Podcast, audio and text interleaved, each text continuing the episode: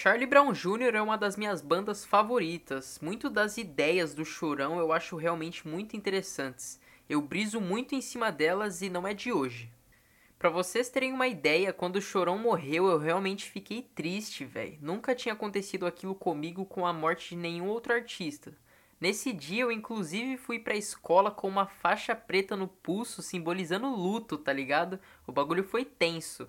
Mas uma das minhas músicas preferidas do Charlie Brown é aquela em que ele diz que eu odeio gente chique e não uso sapato. Essa e outras frases dessa música relativamente curta definem bem um pouco da visão que eu quero passar com os episódios desse podcast. Já chegamos a 10 episódios e nesse aqui eu quero mandar um papo sobre pessoas que me inspiram de alguma forma, sejam famosos ou não, que me influenciam tanto no conteúdo que eu trago nesse podcast quanto no que eu realmente sou, demorou? Chega junto compartilhando esse episódio daquele jeitão brabo que você sabe como faz e seja bem-vindo ao décimo episódio do Resenha com Feb.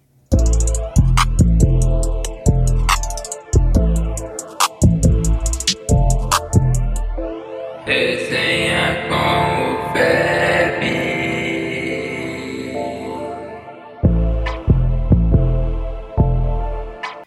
Salve, salve família, tudo certo com vocês? Eu espero que sim, graças a Deus estamos chegando aí em 10 episódios que para muita gente pode parecer pouca coisa, porém para mim se trata de uma marca muito bacana, velho.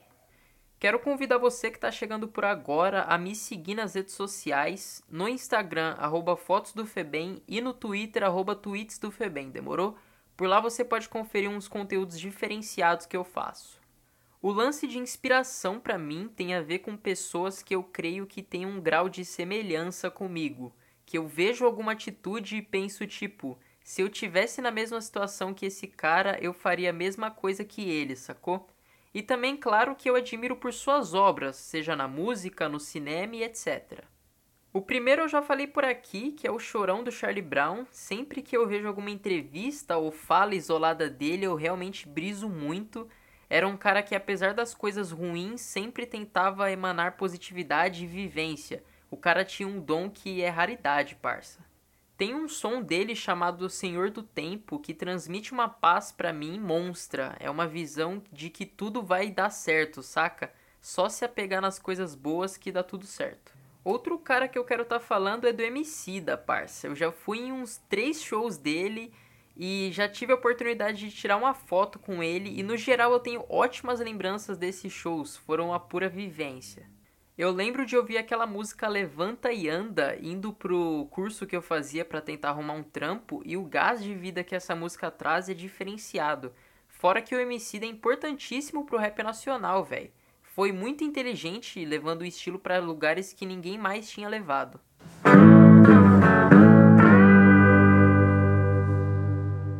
Saindo um pouco da vibe BR, eu também quero ressaltar alguns artistas de fora. E uma delas eu acho que vai surpreender bastante gente, que é a Beyoncé. Eu não sou o maior fã do mundo que sabe até o dia do nascimento dela, mas eu curto demais as músicas, mano. Ela como pessoa e o que ela fez em outros campos do entretenimento é algo que me surpreende bastante. Destaque para a collab que ela fez com a Adidas recentemente, parça. Eu só não comprei um boot daquele porque eu realmente não tava com dinheiro. Até naquilo a mulher faz um bagulho brabo. Fora que, irmãozinho, eu não sei se você ainda viu o filme que ela tem do show dela do Coachella 2018.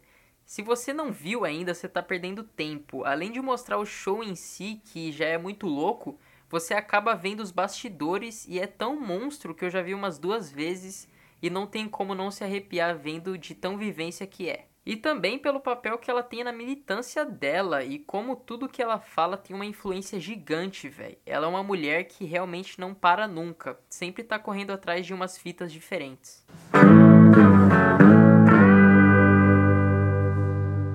Até agora eu só falei de figuras musicais, mas não só de música vive um homem, né, não? E outra inspiração que eu tenho é de um cara que não é tão conhecido, mas ele é conhecido entre a rapaziada que curte quadrinhos mais a fundo. Ele se chama Alan Moore e ele criou algumas das maiores obras do século XX, tá ligado? Sabe ver de Vingança e Watchmen, que tem filme mais um monte de coisa? Então, foi o Alan Moore que escreveu. Provavelmente você já viu alguma coisa que pelo menos tem relação com ele, tá ligado? E ele é um cara que eu me espelho muito por causa do jeito que ele escreve, muitas das problematizações e detalhes em cima de tudo. Muitos dos textos que eu faço por aqui eu tento reproduzir um pouco do que ele fez, entende?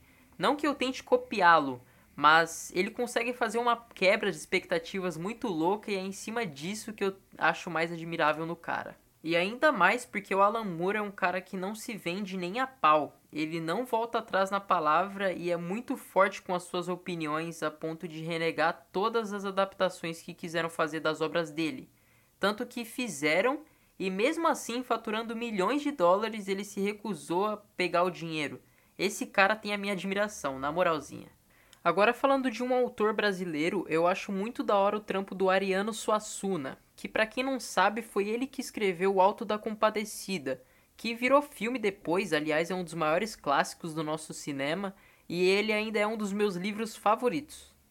Ele infelizmente já morreu e eu nem concordo com muitas das coisas que ele disse, mas o que mais me chama atenção é o jeito autêntico que ele se expressa, saca?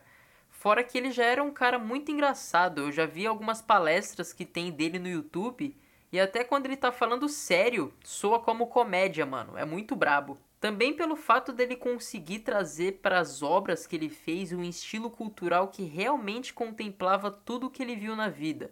Era muito brasileiro realmente o que ele fez e eu me espelho muito nesse sentido.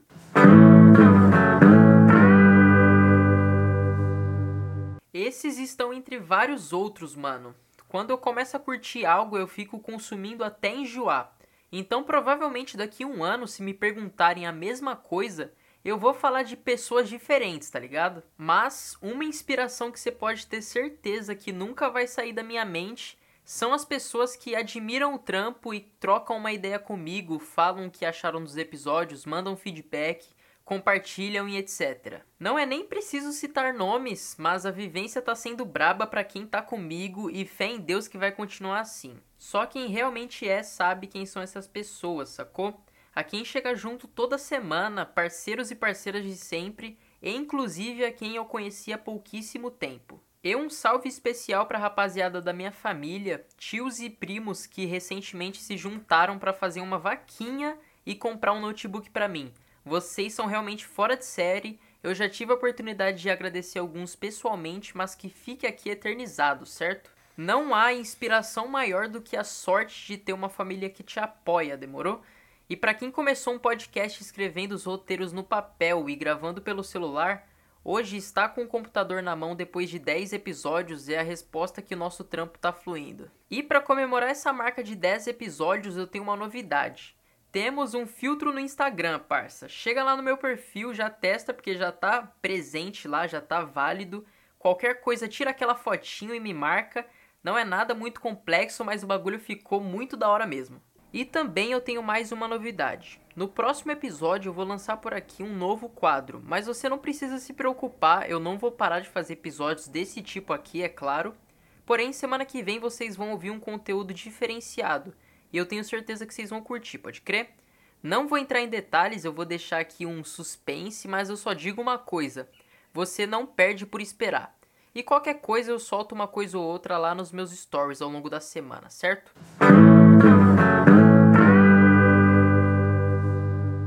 Vamos de cara agora para as indicações, aquele momento maroto em que eu indico para você um filme e um álbum de música, demorou? O filme que eu quero indicar nesse episódio se chama A Lista de Schindler. Eu já estava para assistir ele faz um tempinho e quando eu vi que recentemente tinham disponibilizado na Netflix, eu peguei para ver. Não se trata de um filme antigo, ele foi lançado lá em 1993, mas ele é um filme feito em preto e branco e é bem longo. Tem uma duração de 3 horas e eu não te julgo se você achar que dá sono. Então eu recomendo que você assista ele em partes, por exemplo, uma parte hoje e outra amanhã. A lista de Schindler é uma história baseada em fatos reais e se passa no período da Segunda Guerra Mundial, onde um membro do partido nazista constrói uma fábrica e, além de ver uma oportunidade de lucro com a mão de obra dos judeus, utiliza de sua influência no partido nazista para salvar pessoas dos campos de concentração. Além de ser um filme bem emocionante, a lista de Schindler também pode servir para você conhecer um pouco melhor a história da Segunda Guerra Mundial e também mais especificamente sobre o Holocausto, certo? Esse filme é vivência demais, quase chorei no final.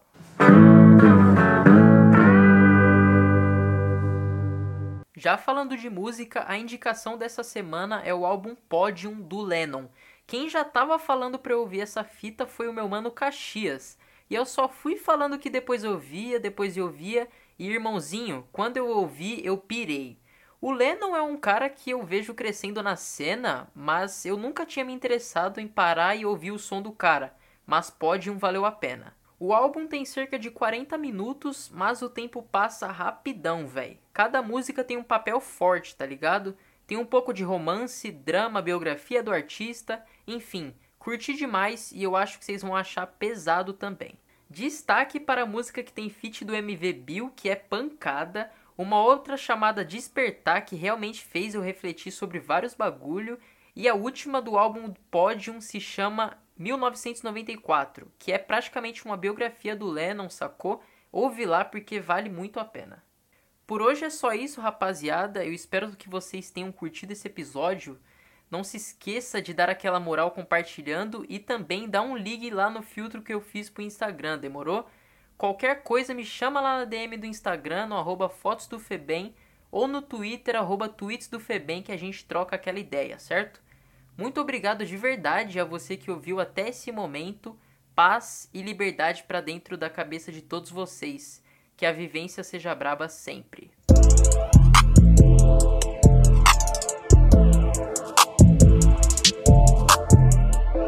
Hey,